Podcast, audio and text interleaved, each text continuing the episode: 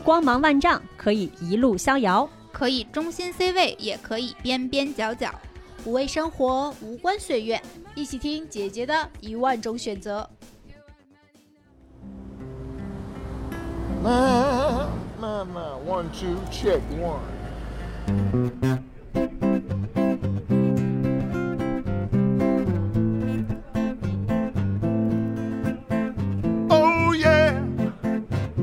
my darling. Stand by me. No matter who you are. No matter where you go in life you gonna need somebody to stand by you. No matter how much money you 大家好，欢迎收听新一期的《姐姐说》。 呃，这是我们年后第一次几位主播齐聚啊，一起来录节目。那今天我们也非常开心，邀请到了一位非常厉害的姐姐。然后今天聊的话题也是我们非常感兴趣的。对，嗯而且特别实用。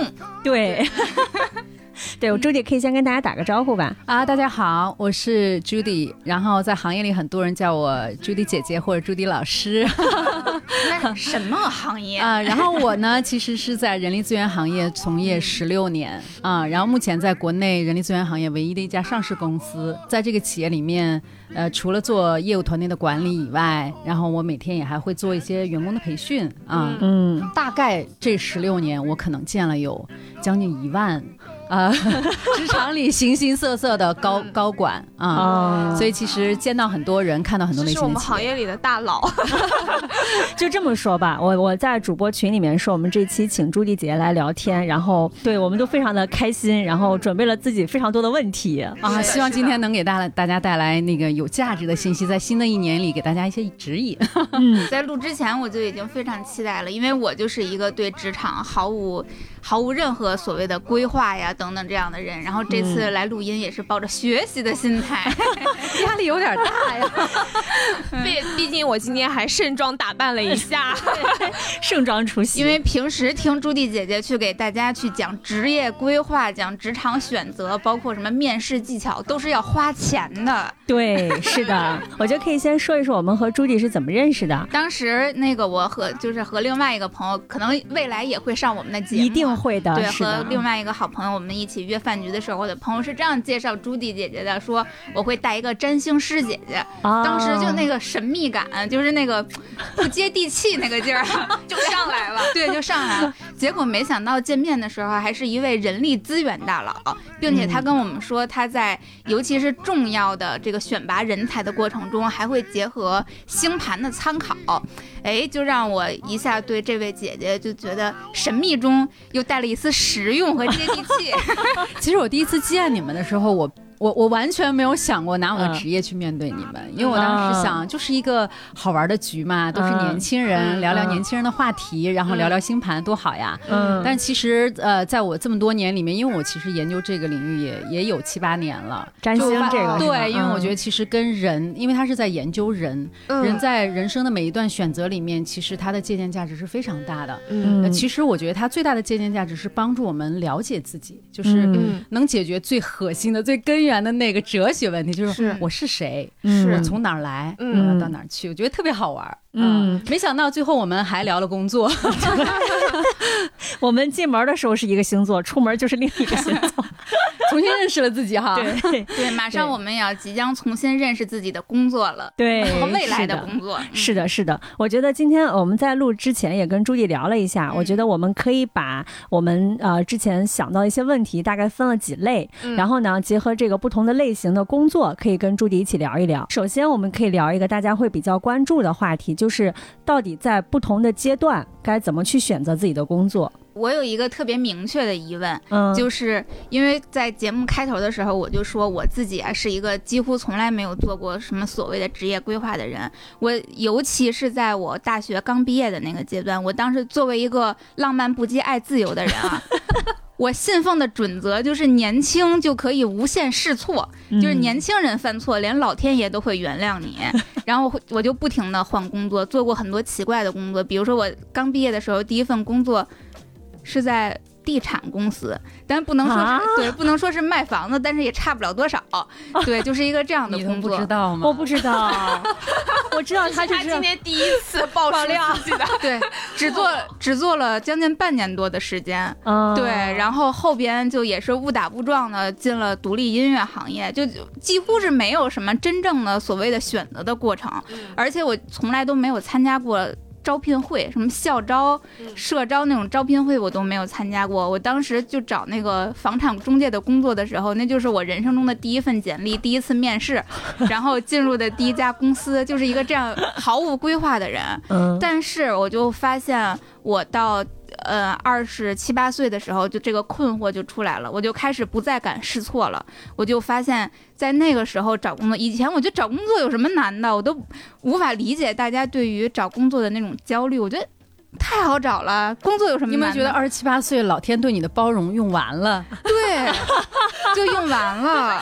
对，一方面是不敢，一一方面是这个找工作的过程中发现之前反复试错嗯，带来的代价和成本其实挺高的。另外一方面，就更不知道自己该去做什么了。就大家都说职业规划，职业规划，我也不知道什么是职业规划，怎么规划。就有时候听这词儿觉得特别生僻，你非要拿这四个字儿听的时候，大家都不知道怎么回事儿。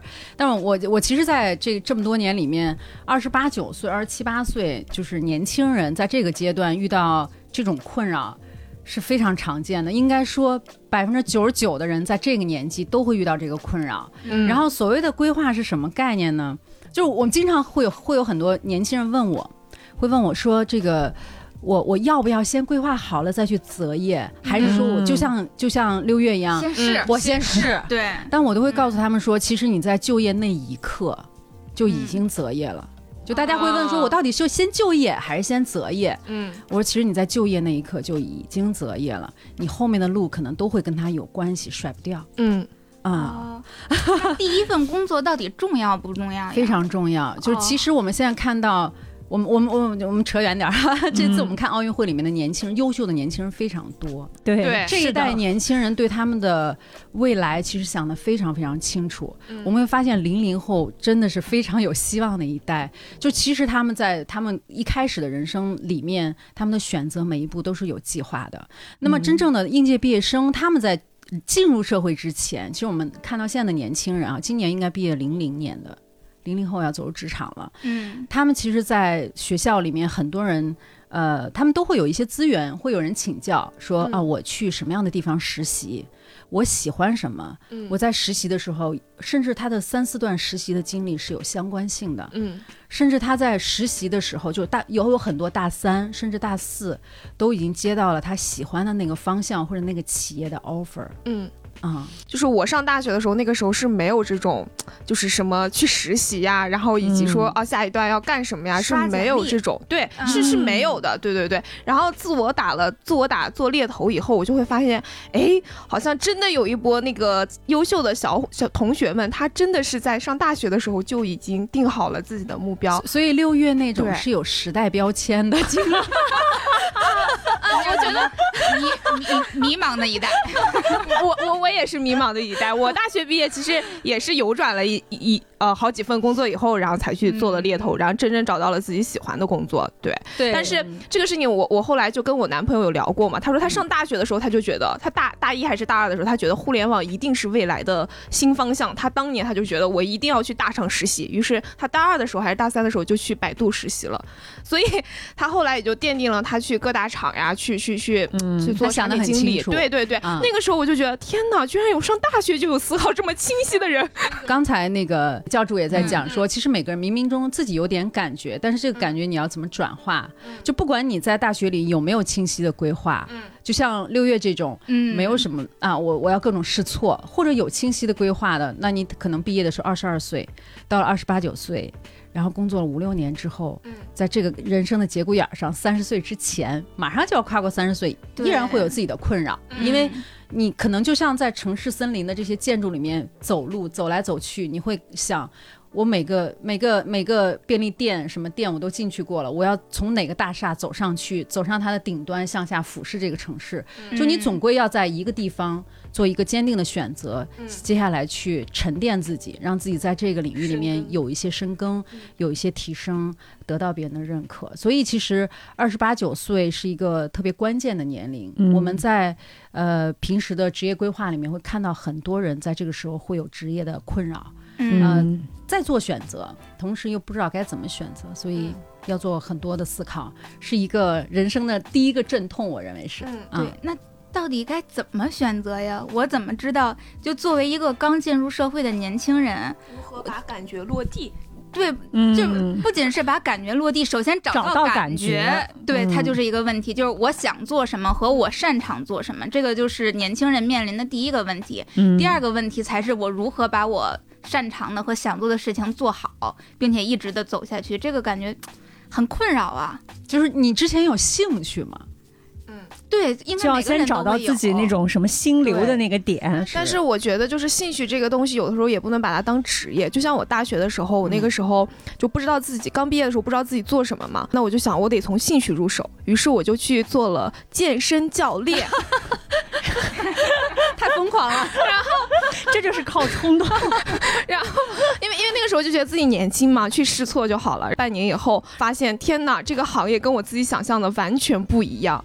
于是哪方面不一样呢？就是在三十五岁到四十岁的时候，我希望自己是靠脑子赚钱的，而不是靠体力赚钱的。所以你一开始选择就错了呀。对，嗯但是。我那个时候就凭着一腔热爱，然后我就去了。第一，拼体力拼不过；然后第二呢，你又想想未来的呃发展方向，好像也没有什么发展方向。那个时候我就感觉到非常的焦虑，呃，但是我觉得我还算是比较幸运的。然后我就碰到了我前老板，然后他是个猎头猎头老板嘛，然后就把我从健身房捞出来了，于是去做猎头了。然后做了以后发现，哎，就喜欢上了。刚开始你很清楚，你要你要在你三十五岁的时候，你要靠头脑去对赚钱。对对对对，嗯，就是我自己的发展是这样的，我自己是学计算数学的啊、哦就计算机这个专业。这个和厉害啊！和现在的工作也是毫无关系。然后但是他逻辑他如果找的是技术性类人才，还是非常有用的。我嗯我我可以讲一下我自己的过程，就是、哎其实我觉得呃教主的那个思路是对的，你一定嗯对自己有一个大致的预期，我想干什么。嗯然后我们这个专业呢，就是基本上到考试的时候啊，然后那个文科生。都在外面各种浪，浪到三点回来，然后一进楼道看到的就我们的同学，一人搬个小凳子，三点还在复习呢。就天哪！除了这这个以外，我们平时周末所有的时间都在机房调程序。啊、嗯我觉得太可怕了，我觉得这个不是我想要的，所以我嗯我当时有特别坚定的一个想法，就是我一定我不适合跟机器做打交道，虽然它嗯非常的先进，嗯也非常就是也很有趣，其实，嗯。但是我要跟人打交道，嗯。就所以在毕业那一刻我就想清楚了，我不可能去做这个工作，嗯。那么跟专业相关的，我只能做什么呢？电脑设备的销售，硬 件这这这呃对吧？就是更多专业相关，啊同时又是跟人打交道的。嗯嗯我发现不管是软件还是硬件，所有的产品没有完美的，因为我做过，嗯嗯没有完美的，嗯它一定是不断迭代的。嗯这意味着说，哎呀，我我可能要把一个不太完美的产品讲成完美的，把它卖出去。嗯这个好像又有点违背我的本心，嗯嗯，就是我不太擅长做这个事儿，不是说这个事儿不好哈、就是有很多人他可以、就可以把这个产品现阶段，比如说我现在买不起宝马。我买一个那个那个呃飞度什么的也是可以的，对吧？就是代步嘛就是有很多企业的需求，他现阶段只能买那个一般的产品，便，宜对吧？嗯。可是我不能接受，我我是一个追求完美的人，我觉得这个产品不够完美，我买我张不了这个嘴。我嗯在想这个不行，然后其实我也是偶然的机会，我发现哦，其实我最喜欢我我在工作中间发现我对人的影响很影响力很大。嗯。是。虽然我很年轻，我的朋友，甚至他们的朋友，甚至他们的就是年纪更大一点、工作好多年的人，都特别愿意跟我聊。我发现哦，我对人好像有点影响力嗯啊。然后我就发现我是不是可以去做人力资源呢？嗯然后呢，我去读了心理学，因为我觉得我喜欢人，我就要去研究人。就是心理学读的时候，我就在想，那我要找个人力资源的工作。结果也是特别偶然，我遇到猎头这个职业，他很好的把我过去的经历，我对人的兴趣和和这个这个整个人力资源这块东西对整个整合在了一起。其实我也不是个一个不是一个纯粹的销售，嗯。啊，嗯。虽然是有这种考核的要求的，嗯。但是我们可以做到三赢，就是有人在求职，有人在招聘，嗯。那么我们是中间那个桥梁，嗯，然后我们把最好的人匹配给最最合适的企业，对，特别好。这个就我我其实是在这个过程中间摸索出来这这么一条适合自己的路。嗯，你光去想其实是不行的，你要想落地，其实你得写下来。其实我觉得写下来是比较有用的，就你写到纸上以后，然后清清楚楚就是看到以后，然后你再去选择下一个阶段的职业。呃，你其实一定是有倾向性的，嗯所以你在分析它的时候，那个优劣势，你想去的地方，你一定分析的优主观是吗？它有它的主观性，但是呢，它能够让你看到你的倾向性在哪儿。嗯。啊、所以我们不能不能认为它是完全客观的，嗯。但是它至少是适合你的，可以帮你分析出来你你想要的选择是什么。其实背后还有一个逻辑，就是嗯。你回看的时候觉得很清晰，对，嗯，然后在过程中的每一个选择，其实每每一次都是很挣扎的。嗯，每一次，就是我想告诉大家，选择不是那么简单的一件事情。是的，挣扎是正常的，困扰你一直在困扰中间，慢慢的摸出一条自己的路，因为自己的人生路，就像鲁鲁迅说的吧，那句话就是那个路都是自己走出来的嘛，嗯就是没嗯本没有路，但是人生的路你自己走出自己的路，那是没有引路人的，就是一片荒芜踩出来的。所以迷茫，我觉得特别正常，但迷茫中间不要停下来，是特别重要的一个点。对，确实，因为咱们平时说这个职业规划，其实整个职业规划的过程就是一个不停选择的过程。嗯，但是选择对一般普通青年来讲实在是太难了。嗯。我就是一个不停的在做错误选择的人，我也是，对好像就没有脚踏实地的那种真正的从利益角度去出发，完全都是兴趣使然，对兴趣使然、冲动使然。就比如说，我曾经啊和一个这个嗯、基本上可以财务自由的机会擦肩而过。对，像比如说像我刚刚毕业的时候，我就开始闭着眼睛瞎选，选了一个做地产的，然后后来不是误打误撞的进了这个呃独立音乐行业嘛，然后那会儿我当年的同事和另外几个朋友做了一个创业公司，是做亚文化青年社交的 app，叫积嗯木。当时我那个朋友就跟我说。我想请你来做我们的运营总监，因为我原来在独立音乐行业的时候，也是在互联网公司做运营的，而且当时做的挺好的。但是，我那会儿的我看不上社交软件，然后过两年，我这个朋友就已经开上保时捷了。当我去回看回看自己过去选择的时候，就发现自己好像从来都没有真正的去，第一个有一个正正确选择的标准，第二个是在每一次的选择中。从来都没有把所谓的职业规划四个字当做选择的目的，就嗯从来没有认真的去说我要为我未来的职业去铺路，我也不知道该如何去铺。你如果把积木当成你职业规划的某一步的话，嗯它是没有办法去做一个规划的。为什么？因为它是一个零，嗯，又不是你了解的领域，就是我们不了解的领域太多了。职业规划其实是当你一旦选择了一个领域之后，你在这个领域里要纵向发展，需要去做怎么做啊、就好像说我已经选择进了学校，进了幼儿园，那我我我想要上小学，我想上大学，那么从小学怎么一路上到我想要的那个大学，这叫一个规划。但是如果你还没有进幼儿园，这个孩子还在各个兴趣班里的时候，也许他不用进这种传统的教育体制，他可能一直跟着一个音乐老师，他最后就去走音乐那条路了。你刚才那个其实就有，其实覆盖了社会上很多非职场人群的这种困扰。嗯就是我们我们在职场里经常讲，教主知道，我们讲现在是是社会上最抢手的是 T 型人才，什么概念？是又宽又深，对吧？对就是自己涉及的面非常广，嗯同时在一个领域又非常精专，是这种太少见了。嗯，大多数人只能做到一横或者一竖。对，一横就是就是六月的这种经历，嗯我有很多丰富的经历，嗯可能最后在一个领域里沉淀下来。比如今天你做这个节目，你可能跟很多人在聊天的时候，能把话题打开，嗯能引导他们讲讲出倾诉他们的东西。每个领域你都了解一些，在你这个职业里就非常重要。你的、嗯你的你的那一横越长越好，你可能不一定要特别深，但是你嗯在。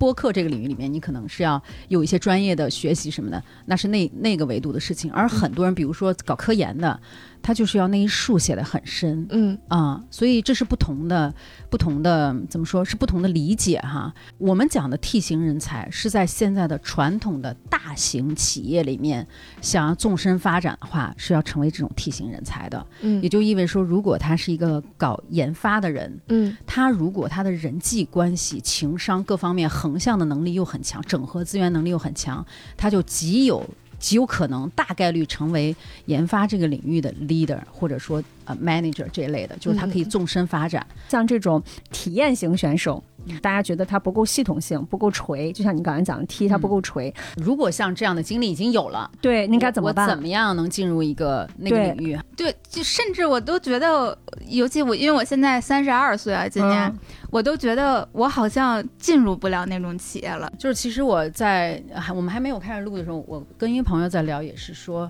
他们昨天看到一个统计数据，现在在市场上做 freelancer 就是灵活工作性质的人已经有将近两个亿，嗯嗯，中国只有十四亿人，嗯，七分之一的人嗯。是、是是未来这个趋势会越来越明显。，对，嗯。就是以前我们想打多份工，第一我找不到去干什么。嗯。第二就是可能很多成本交不管交通的成本、沟通的成本各方面都很很重，嗯嗯，所以今天我我觉得大概从一五年开始，这个趋势就越来越明显了，就是嗯互联网搭建了很多平台。是，嗯。啊，然后我们有有机会可以在可可以在家服务不同的公司，是的，嗯。或者说我可能就甚至服务不同国家的公司都可以。嗯。所以我之前有一个有一个朋友，他创业，他做一些那个小众品牌的女性的配饰，嗯，然后比如说丝巾，他们的设计是在美国，嗯。然后制造是在印度，嗯。然后是包装是在中国，嗯。这在以前是无法实现的。嗯。然后同时呢，它是三个公司的 marketing，嗯。它还有一个是做水下的那个潜水的机器人的，这两个领域完全不搭嘎。我又听到了一个嘉宾的信息，不知道是谁呢？不知道，我就好想认识一下这个人。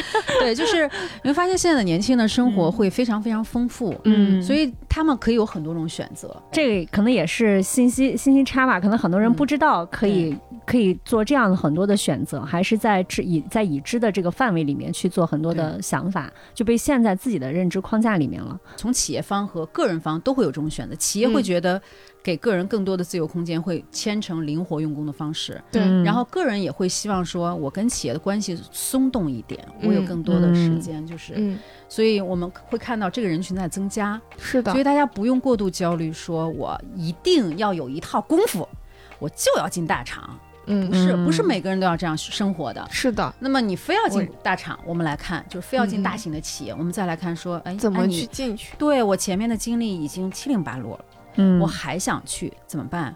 就是其实每一个人，大家在看自己的履历的时候，我们在日常帮别人做职业规划的时候，我们也会看，其实你的每一段经历里面，自己要首先找到它的连贯性。哎比如说你的你的连贯性可能是运营，六月的连贯性，对吧？不管在哪什么类型的企业里面，你都跟运营相关。那么运营这个职业最核心的点是什么呢？你要把这个点梳理出来，在你的简历里、履历里面写出来，同时把你过去在运营这个工作上面有做过的一些关键的事件或者特别突出的事件写出来，嗯。然后在你的下一份工作里，有可能嗯。在面试的时候，或者在你未来的工作里面就能呈现出来。嗯。前提是自己做好分析，嗯这蛮重要的。很多职业规划师是像心理咨询师一样，是帮助我们的这个呃人人才去梳理自己的这个优势。嗯你们可能会觉得自己特别多的点，但你在过去的几段经历里，一定有一个核心主线。对，话说回来，最核心的东西就是你首先得认识你自己。Something deep down in my soul said, Cry, girl. When I saw you and that girl walking around, ooh, I would rather, I would rather go blind. 关于创业这个，其实我有一个最原始的问题，就是尤其到现在这个时代啊，非非常多的年轻人都想要去创业。比如说，因为我爱玩剧本杀，所以我想去开个剧本杀店。嗯，但是事实是，可能只有百分之二十的剧本杀店是可以很好盈利的，百分之八十的这个店对都死嗯掉了。那第一个是我们这些想要去创业的年轻人，如何开始正确的，首先要判断我到底适不适合创业。对，就我发现很多开始创业的人，可能仅仅是因为上一条路走不下去了，我无路可走，我再也那个不叫创业，嗯，我我认为那不叫创业，嗯你可以继续。对，就会有很多人是因此来尝试创业的吧？嗯对他有可能被动选择。对，他是被动嗯选择的创业。对，然后这是其一，我能不能创业和适不适合创业。嗯第二就是我该如何去选择创业方向。创业这个事儿，你说百分之二十的赚钱，嗯，你拿这个比例来讲的话，其实，在人群里面，创业成功的人比例是极小的。对但是在今天，可能还就是我们不能，我我们不不能一概而论说什么叫创业成功，嗯，但至少创业能够持续经营。我觉得可以当成一个目标。那这个人群其实会比原来的我们说创业成功大概百分之一、百分之二，嗯要比这个比例要大。嗯就能占的比例大概在百分之六七的样子，甚至嗯更高。嗯对，所以呢，呃我觉得大家可能不用一开始就给自己定那么大个目标，嗯我就要成功。我前两天做了一个咨询，就是有一个男孩子他自己在呃在国外读的本科、硕士，刚刚博士一年级，他读的是 AI，就是 NLP 那个方向，自然语言。然后那个自然语言识别哈，那个他的父亲是国内一个非常有名的，呃嗯，这个传统制造业的一个一个教授，嗯他非常优秀。然后呢，自己父亲有一个企业，哦，他就很纠结，因为他的专业和他父亲的企业完全没办法融合。他的纠结点在于他是一个独生子女。然后呢，我将来是要做我自己喜欢的这个 AI 研究呢，做一科研人员呢，还是去还是继承继承家产。没错，他就问我一个问题：我怎么知道我自己适合不适合？啊、就是你，就是六月刚才问的，是就适合的人非常少，因为创业是嗯非常非常苦的一件事情。就是你首先评估一下自己在过去的几年里面嗯有没有自己一个人坚持做一件事儿做很多年。你在这儿可能都很难，嗯创业比这个苦因太多。为因为我觉得，就是能吃得了创业的那个苦的人，都是能把精神层面的苦，就是吃得非常透的那帮人，而不是说都是有点执念的，对都是，偏有点偏执的才能坚持的下去。嗯所以如果你不是这类人，那你最好选一个平台。嗯就是说白了，平台是什么概念？有很多有很多人在平台做久了之后，会误判自己的价值。啊，就是嗯。就是你你坐在高铁上面躺在那儿，你以为你自己跑的是时速三百公里，嗯。两码事儿。你在小平台上，可能你非常努力，你看着高铁上的人过去了，你蹬个自行车，你就是超不过他。是的就平台的的价值在这儿。嗯所以这个话题结合开，就是你要评估自己是不是适合创业，不适合的情况下选平台。嗯，平台也不是说一步就一定要踏进一个大平台，嗯如果有机会最好，没有呢，我们的职业规划就来了。你可能需要从一个小平台去历练自己，嗯然后你的目标很清晰啊，嗯我要去大平台。那么大平台他们要什么？他们要什么样的素质？他们有什么的标准？你在小平台历练的时候，就给自己去定一些目标去实现它。但是，一年太短了，嗯一般来讲就两年嗯或者三年，从一小平台出来再换一段。互联网可能这个频率会更高，但传统行业基本上。包括金融这种，至少要两年、三年。嗯这你想想看，如果十年，如果在金融行业三段都是三年，其实十年的时候你可以踩上一个不错的台阶了。其实，在开始创业的时候，或者比如说我玩出这个机会之后，就有一些人可能并不一定适合分析自己的商业模式。比如说，我昨天跟一个朋友聊，他虽然是公司没有做到公司的 CEO，但是他是他们老板，相当于是左膀右臂吧。然后从一个小的设计师入职，大概现在四年做到合伙人，是一个小姑娘。现在公司派她去上海开疆拓土，然后去开分公司。对，因为她知道我在做播客，然后我就跟她聊聊，姐姐说，就基本上把我批的一塌糊涂。对，在她商业逻辑上对是吗对对，商业逻辑他说和盈利模式是吧？对，他说你现在想到的很多模式，它每一个模式都是有一都是单独一个模式。说我现在把所有模式混在一起，然后选择了一条离钱最远的选项。他说我就不明白你们这些仙人有梦想，对，就是嗯他老板也是一个，地气哈呃对对，就说他说你们这些仙人能不能先回来，先赚赚钱？他说你们为什么每次都选了一些的选择都是离钱最远的？我觉得这个可能是。暂时不具备创业脑子，但是想要去创业的人的一个一个一个问题吧。嗯，就是创业不是一个人的事儿，就是一个人能干成的非常少，凤毛麟角。啊。所以，首先创业你要组成一个团队的吧，嗯。大家可能多少会有点互补嘛，嗯。对吧？然后这互补里面就有人可能比较适合去思考这个事儿，嗯。有的人一定要有一个有梦想的人，就像你刚刚提的那个那些先人去看路，在前面看路，嗯。我们大概要奔向一个什么样的方向？嗯然后有人去做落地执行，然后有人去看钱的事情。当然，刚开始可能就根据自己的优势嗯啊、一如果非要这么看呢，嗯、如果用结合星盘，其实金牛还是离钱很近的。嗯金牛就是他会选择不赚钱的事儿我不干。没有，我们我们月亮金牛，我月亮金牛，对，上次跟那个朱莉姐聊完之后，她看完我的星盘，就给了我非常大的信心。她说我能一定能搞到钱。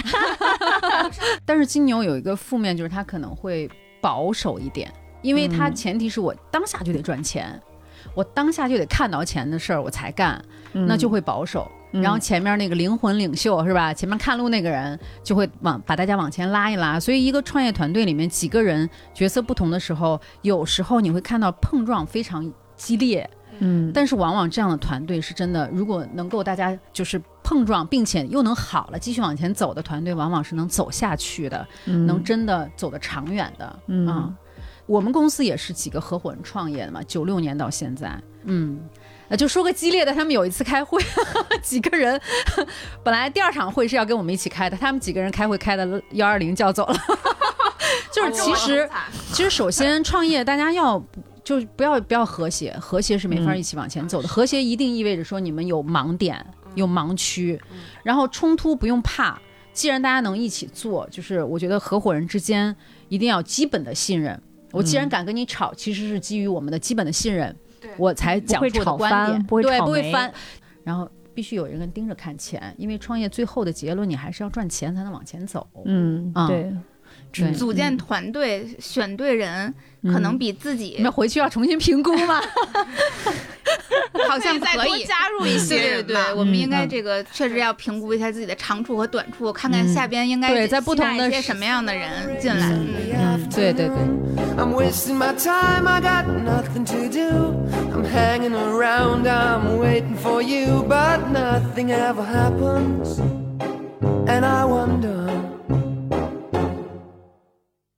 Driving around in my car. I'm driving too fast, I'm driving too far. I'd like to change my point of view. 下一趴转换赛道，来吧，现在职场人很关心的一个问题，就是转换赛道的问题。有一个经历是，我之前也是在一个一个企业里面，是一直是做品牌、做内容嘛。但是后来是因为一个机缘巧合，就进到了娱乐行业，然后也是因为这个娱乐行业认识了六月同学。对，对我来说，那就是一个完全很很大的一个变化。当时呢，哎，觉得挺新、挺好玩，而且你觉得进入这个行业，你在做的事情可能还是去和你之前的工作有一些衔接度。但是我大概做了一年左右的时间，我会发现，换了一个行业，即使是同样类型的内容，它会差别非常大。因为你之前做的是产品，然后你换到娱乐行业，你开始做人，人最大的问题之一是什么？就是。不确定性太强，在这个转换赛道过程当中，就非常的痛苦，因为你感觉在这个新赛道里面，你以为能够提出的很多的意见和价值，但是在那个赛道的潜规则里面，它并不成立，所以这件事情就会打击还挺大的。所以我觉得当时那个转。转换那个赛道对我来说还是挺痛苦的一个过程，但是我我的确前面没有做好很很多很匹配的一些调研，行业调研，也可能之前公司画饼画的有点太大了。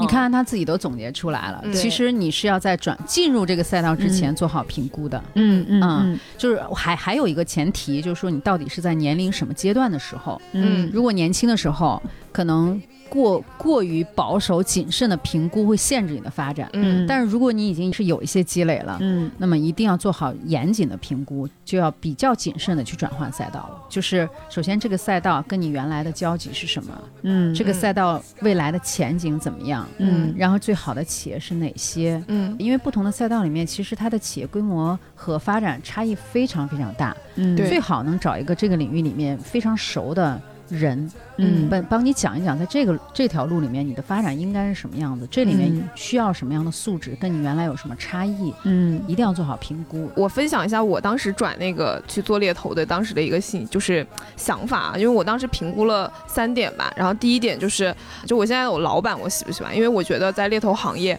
他可能公司只是一部分，因为你看候选人他认认你，其实也是认你这个人嘛，也不会说啊认你啊，就是你是哪家大型猎头公司，他就会觉得你这个人特别专业，他不会。所以我觉得 leader 非常重要，他带你的成长以及说带你去看的眼界这个东西很重要。然后第二，我就会说，哎，这个行业怎么怎么样？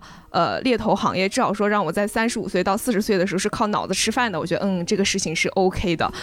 终于实现了你自己 对自己的定义哈。啊，对对对。然后再到第三点就是整个团队嘛，因为我我自己是一个非常不喜欢复杂关系的一个一个人，对，所以这也是我不喜欢去甲方做 HR 的一个原因，因为我觉得去甲方其实大部分会处理一些人际关系这些东西，我我不喜欢。对，嗯判断完吧，这三点都是我当在当下那个环境之下，我觉得是 OK 的。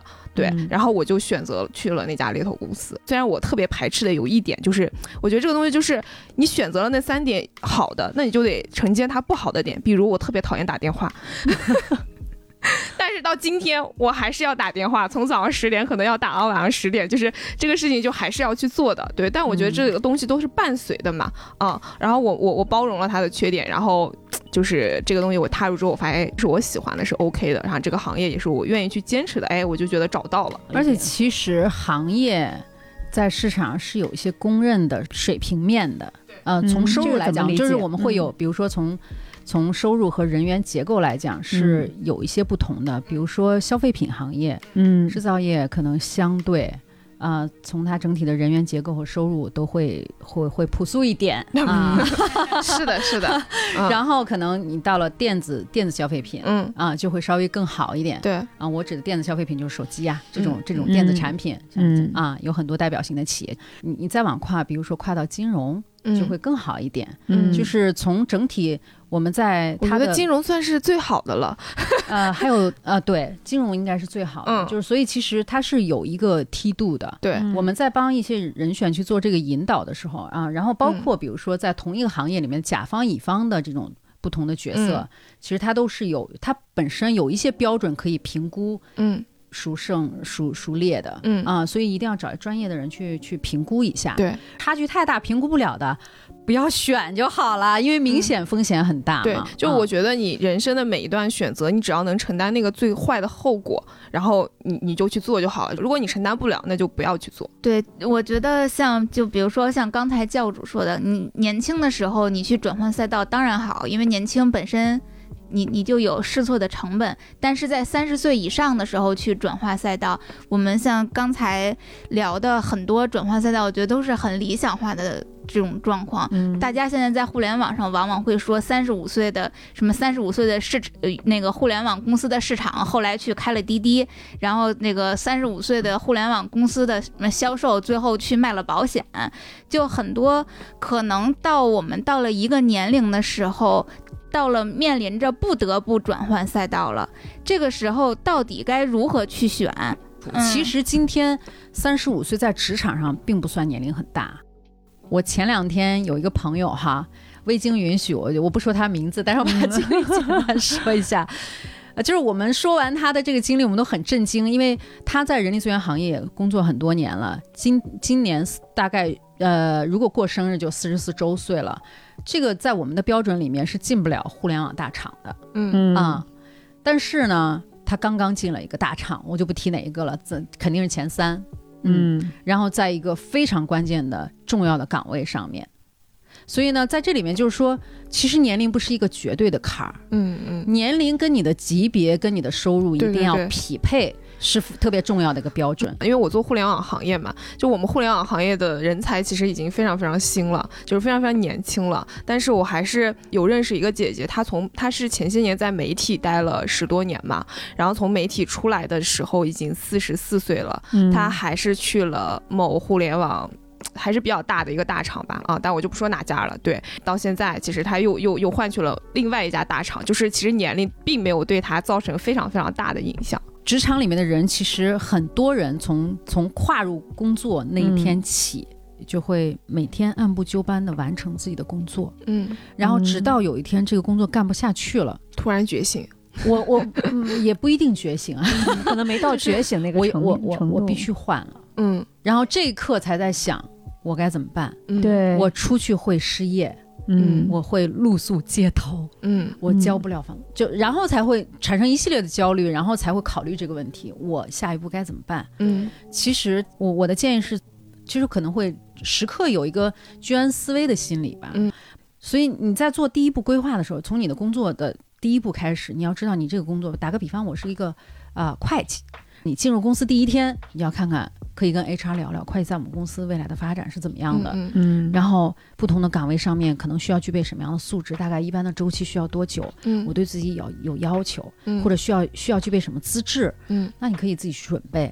嗯然后准备好了，今天公司在你就做，公司发展你就跟着做，公司不发展，我自己好像哎这个笼子太小了，装不下我了，那你就换一个大的平台，嗯，就可以把人生的所有的主动性攥在自己手里。是的，今天整个这两年，国家在推的是产业互联，是的，而互联网所有职能的人去行产业里面，什么产业？比如说现在所有的制造业，嗯。呃，传统消费品的制生生产制造的类型，嗯。然后包括这个传统的什么金融、地产各个行业嗯，都在做他们的数字化转型。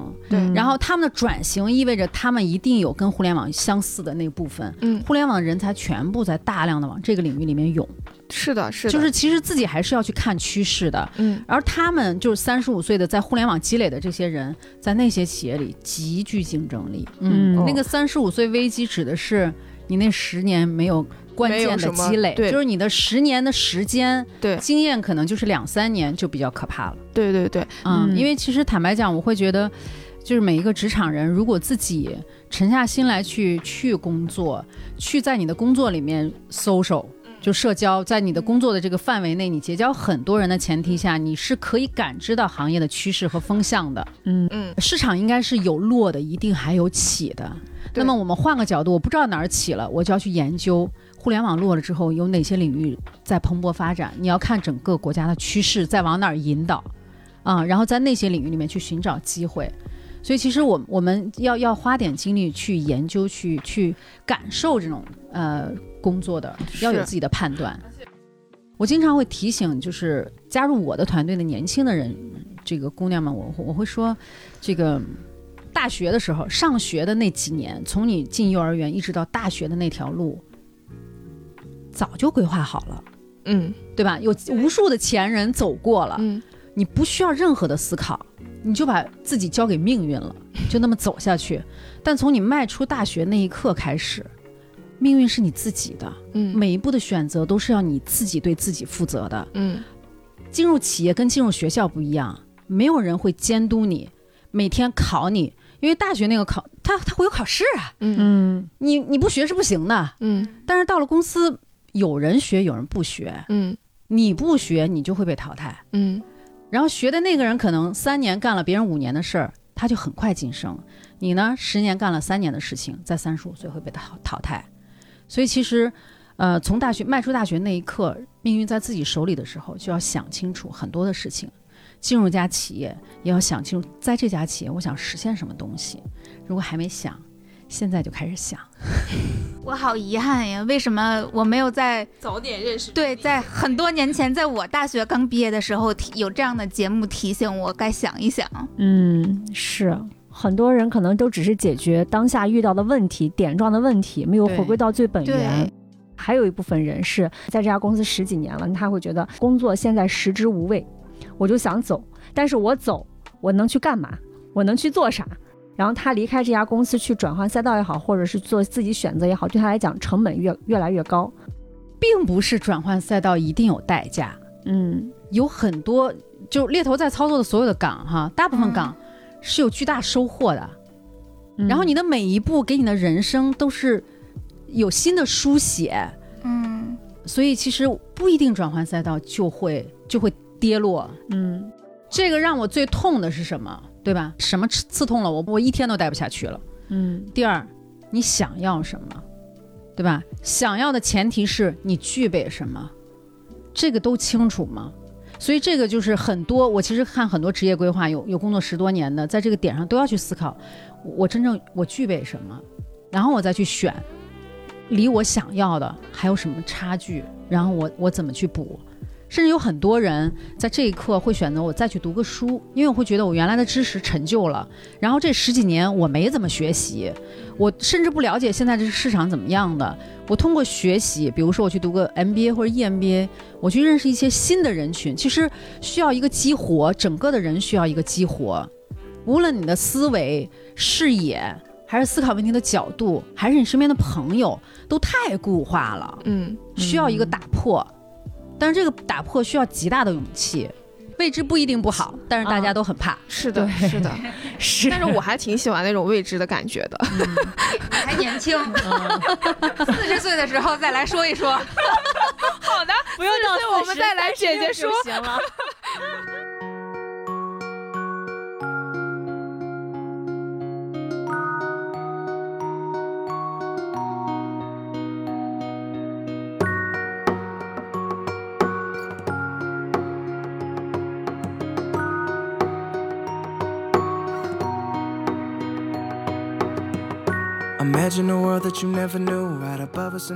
就是很多时候你自己很难评估自己，比如就像我们讲星座的时候说金牛抠门儿啊，金牛对钱有概念，都是相对的，嗯。它只是相对其他人，嗯而职场里的每一个人也是。我工作十六年，我跟他比起来，我到底强吗？我不一定有概念。嗯。我我要我要找一个专家，他见过这些人，嗯在这个池子里面，我到底是个什么水准？嗯然后其实需要一些外脑去给自己做一些补充的，嗯，就不要自己盲目的去做一些判断。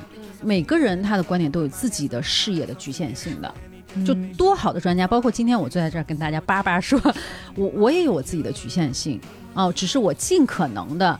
呃，真诚的把我了解的东西分享给大家，希望给大家借鉴。但是我建议你们其实一定要多聊一些不同类型的专家，可能有一个人的东西会打动你，嗯，所以其实他讲的那个东西恰好是你想要的，你就奔他而去。